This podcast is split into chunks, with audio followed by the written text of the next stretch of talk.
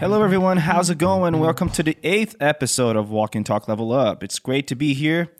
Walk and Talk is a project by Inglês com Javi Carneiro, and it's brought to you by yours truly, Vini Ramos. It's good to be back, guys.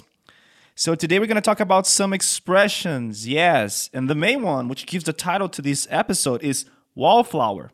I also want to recommend a movie. This movie is pretty sick, pretty awesome. The movie is uh, The Perks of Being a Wallflower. Go watch it. I think you can find it on Netflix. Just go and do it. You won't regret it. So, before we talk about the expression itself, let's listen to the dialogue so we can contextualize our expression of the day. How was the party last night? All in all, it was a lot of fun, but in the beginning, it was pretty boring. A lot of parties are like that. They need someone to break the ice. I'm not good at meeting people. I'm something of a wallflower. So, who started the ball rolling? Olivia? You guessed right. She went out of her way to see that everyone enjoyed themselves. All right, let's listen to it one more time. How was the party last night? All in all, it was a lot of fun, but in the beginning, it was pretty boring. A lot of parties are like that. They need someone to break the ice. I'm not good at meeting people. I'm something of a wallflower. So, who started the ball rolling? Olivia? You guessed right. She went out of her way to see that everyone enjoyed themselves. Well, so we have two friends here talking about a party that happened a day before this conversation. The girl asks, How was the party last night? Then he answers, All in all, it was a lot of fun, but in the beginning, it was pretty boring. All in all, this expression means overall or mostly. It is used when someone is considering all aspects of something together. I have here some more examples with all in all. I want you to repeat after me, okay? So the first one is it rained on our vacation, but all in all, we had a great time. Repeat after me. It rained on our vacation. Good. Now say, but all in all, we had a great time. Perfect. Now say, it rained on our vacation, but all in all, we had a great time.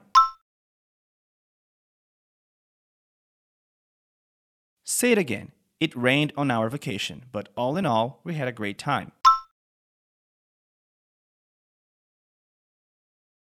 Great. The next one is all in all, I'm glad I visited New York City. So repeat after me. All in all, I'm glad I visited New York City.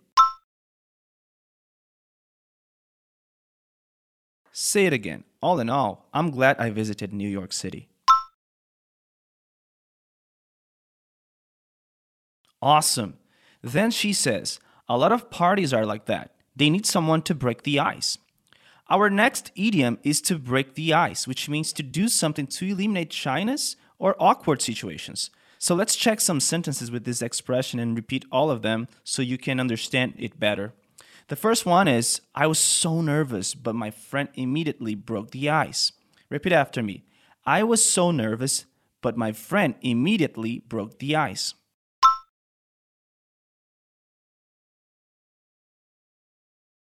Say it again. I was so nervous, but my friend immediately broke the ice.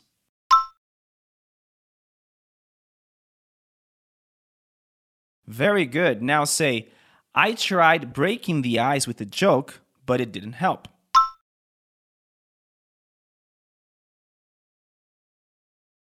Say it again. I tried breaking the ice with a joke, but it didn't help.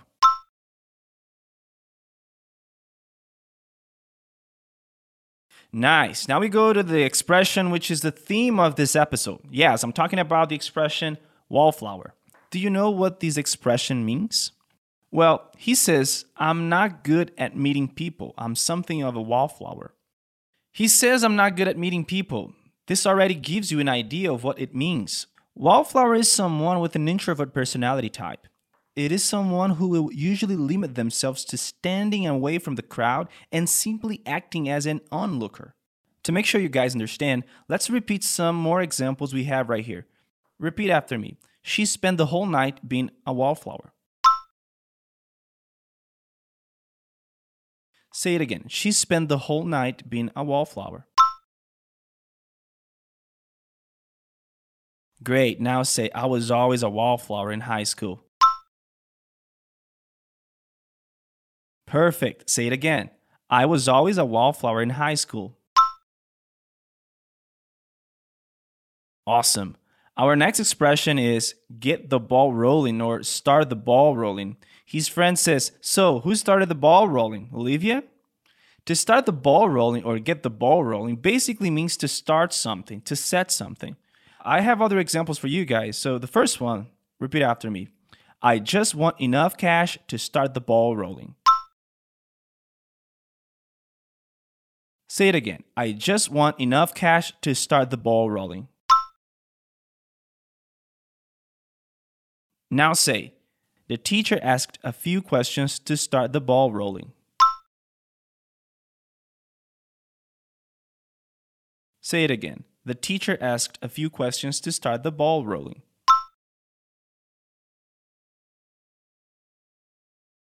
Perfect. Our next expression is to go out of one's way. He says, You guessed right. She went out of her way to see that everyone enjoy themselves. So, to go out of one's way means to inconvenience yourself in doing something beyond what is required. It's basically to do something more than necessary. Let's check some more examples so they can sink in.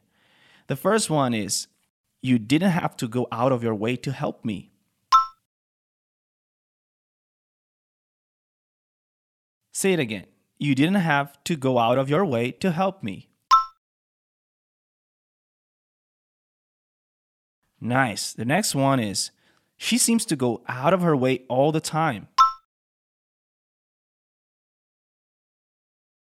Say it again.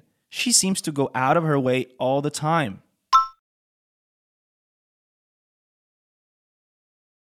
Awesome. Okay, guys, so let's listen to the dialogue one more time and check all the expressions we've learned. How was the party last night? All in all, it was a lot of fun, but in the beginning, it was pretty boring. A lot of parties are like that. They need someone to break the ice. I'm not good at meeting people. I'm something of a wallflower. So, who started the ball rolling? Olivia? You guessed right. She went out of her way to see that everyone enjoyed themselves. Sweet. So today you've learned five expressions. Here they are once again. All in all, to break the ice, wallflower, ball rolling, and to go out of one's way. Pretty dope, isn't it? Guys, I want to thank all of you for uh, listening to our podcast. I hope you liked this episode. Uh, we, we've been putting a lot of work on it, so thank you so much. Uh, don't forget to follow us here, and I'll catch up with you on our next episode. Have a good one, folks.